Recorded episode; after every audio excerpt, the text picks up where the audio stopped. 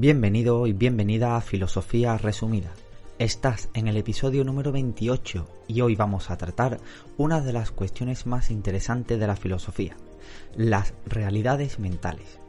En este episodio te voy a mostrar de forma muy clara y sencilla el pensamiento de Karl Popper, para que puedas entender si para este autor, y después de explicarte su filosofía, para ti también, si existen, por ejemplo, los unicornios o los dragones o cualquier cosa que nos podamos imaginar.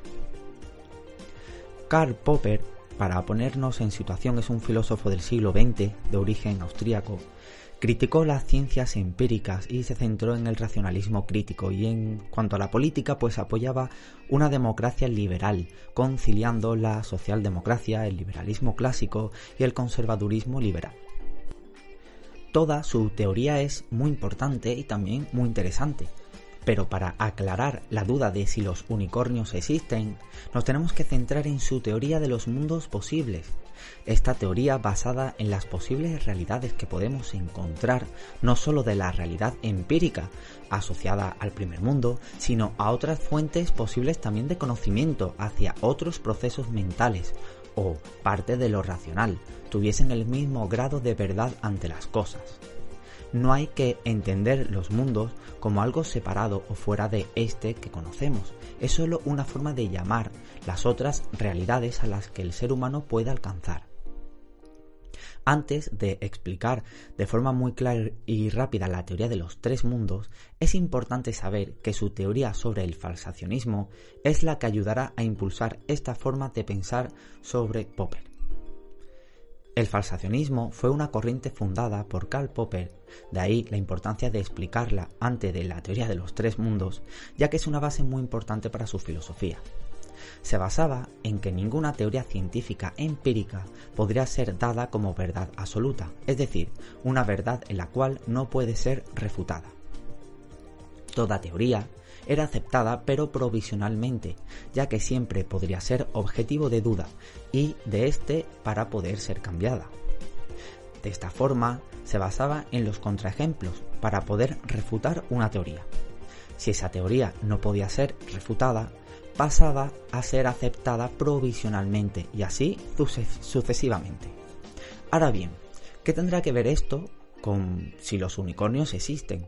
Pues bien, como este autor se basaba en dar una respuesta a lo evidente, fue ampliando su duda, su visión de la realidad, fijándose en que, por ejemplo, tenía sensaciones o experiencias que no encontraba en el mundo empírico como tal, pero que para él eran tan reales como, por ejemplo, la gravedad al tirar una piedra.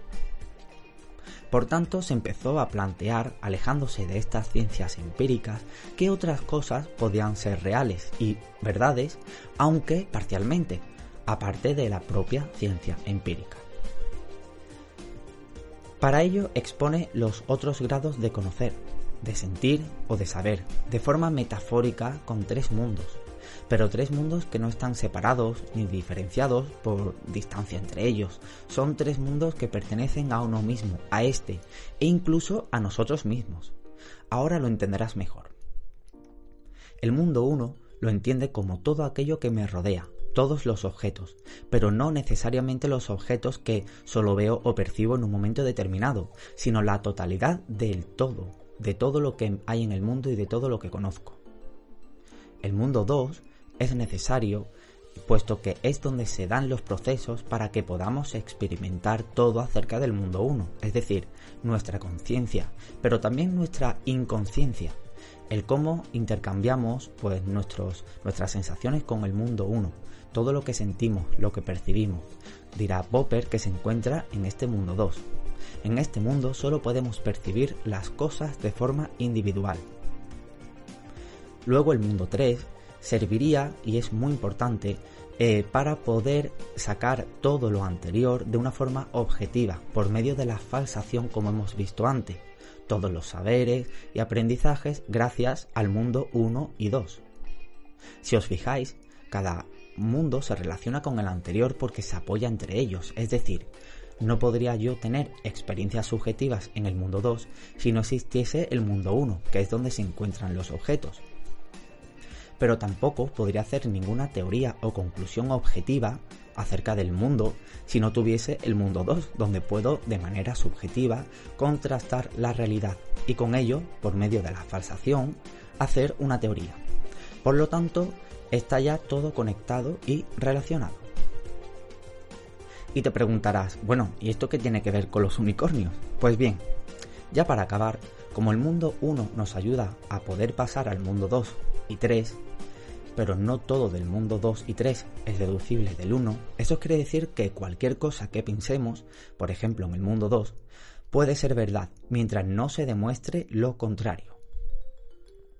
Mira, por ejemplo, fue un escritor, Cervantes, que sabemos que existió, pero ¿y Don Quijote? Es un personaje literario, pero en nuestra imaginación tiene la misma fuerza y la misma existencia que Cervantes. Pero es que Dulcinea era otro personaje literario ficticio, sacado de otro personaje ficticio, de Don Quijote, y por lo tanto para nosotros también existe en nuestra imaginación. Como todo esto no puede ser demostrado por falsación, de que no es cierto y tampoco se puede demostrar que es verdad, para entenderlo se queda en un limbo, en el que Popper dirá que todo existe hasta que se pueda demostrar lo contrario. Es decir, el unicornio que mi mente ha producido por la relación de un caballo y un cuerno hace que para mí el unicornio exista en mi subjetividad hasta que al menos se pueda demostrar lo contrario. Por lo tanto, y para resumirte los mundos de forma muy muy muy rápida, el mundo 1 son los objetos, el mundo 2 son las percepciones, mi subjetividad, y el mundo 3 son las ideas que creamos, las teorías objetivas en base a los otros dos mundos anteriores.